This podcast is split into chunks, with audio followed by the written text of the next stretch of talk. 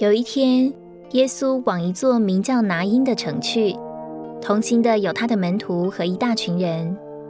当他们走进城门时，看见有一个死人被抬出来，这人是独生子，他母亲是寡妇，有城里大批的群众陪着他。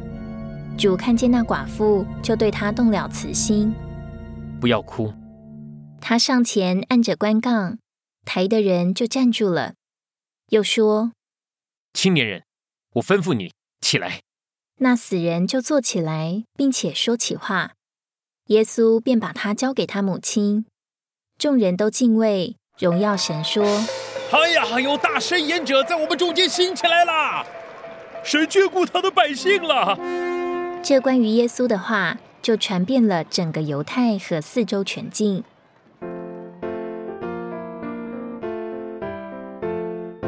这势力的悲惨是独特的，寡妇的独生子在棺材里被人抬着，而救主的慈心显于他爱心的同情也是独特的。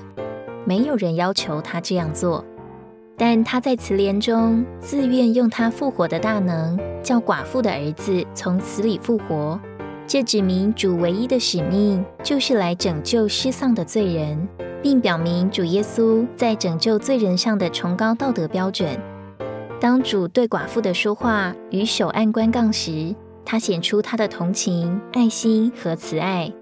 抬的人就站住，然后主吩咐寡妇那已死的儿子起来，那死人就活过来。这是主的神圣属性彰显在他的人性美德里。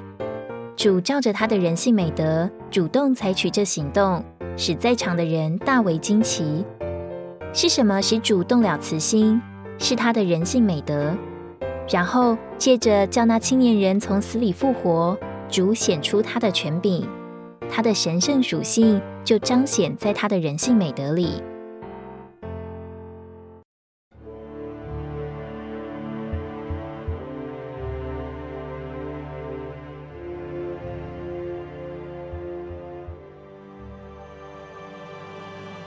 有一个患病的伯大尼人，名叫拉萨路。他的姐姐就是那用香膏抹主、用头发擦主脚的玛利亚。玛利亚和他的大姐马大打发人到耶稣那里。主啊，看呐，你所爱的人病了。这病不至于死，乃是为着神的荣耀，叫神的儿子借此得荣耀。耶稣一直都很爱这三姐弟。他听见拉萨路病了。他就在所居之地又住了两天。他对门徒说：“我们再往犹太去吧。”拉比，犹太人进来想要拿石头打你，你还往那里去吗？白昼不是有十二小时吗？人若在白昼行走，就不致碰蝶，因为看见这世界的光；若在黑夜行走，就必碰蝶，因为那光不在它里面。耶稣又接着说：“我们的朋友拉萨路睡了。”我要去叫醒他。主啊，他若睡了，就必好了。耶稣原是指着拉萨路的死说的，他们却以为他是指拉萨路安然睡觉说的，所以耶稣就明明的告诉他们：拉萨路死了。我为你们欢喜，我不在那里，好叫你们信。现在我们往他那里去吧。那称为低图马的多马就对其他门徒说：哦，我们也去和他同死吧。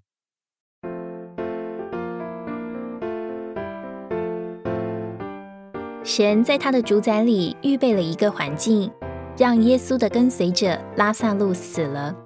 神的主宰权柄安排了这么一个死亡的局面，为要揭示基督复活的大能。没有死，就没有路来彰显复活。复活需要死亡。当拉萨路生病的消息传来时，主的心不为所动，门徒必定很稀奇、困惑，并且非常失望。等拉萨路死了两天之后，主才说要去看拉萨路，门徒却认为不必去了。这里看见门徒属人的意见与主的旨意总是相反的。然而主一旦决定了要去，就没有人能使他改变。最终门徒同意了，却抱着殉道者的态度，怕受犹太人的逼迫。耶稣到时。拉萨路已经在坟墓里四天了。伯大尼离耶路撒冷不远，约有三公里。有很多犹太人来到马大和玛利亚那里，要安慰他们。听见耶稣来了，马大到外面迎接他，玛利亚则坐在家里。马大对耶稣说：“主啊，你若早在这里，我兄弟就不会死。就是现在，我也知道你无论向神求什么，神也必赐给你。”耶稣对他说：“你兄弟必然复活。”马大说。我知道，在末日复活的时候，他必复活。耶稣对他说：“我是复活，我是生命。信入我的人，虽然死了，也必复活。凡活着信入我的人，必永远不死。你信这话吗？”主啊，是的，我信你是基督，是神的儿子，就是那要来到世界的。马大说完，就暗暗的去叫他妹妹玛利亚。夫子来了，叫你。玛利亚听见，就急忙起来，到耶稣那里去。那时，耶稣还没有进村子，仍在马大迎接他的地方。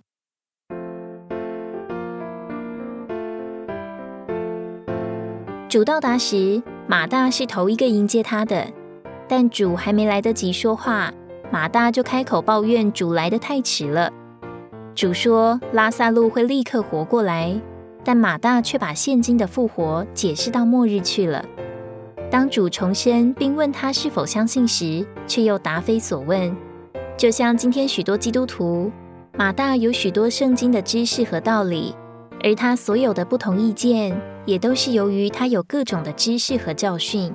知识太多，道理太多，就生出无穷的意见来。甚至主并没有叫他去找妹妹来。马大却擅自主张，又说是主的意思。我们实在看见，人的意见是主复活能力的最大阻挠。人的意见需要被征服，复活的生命才能得着彰显。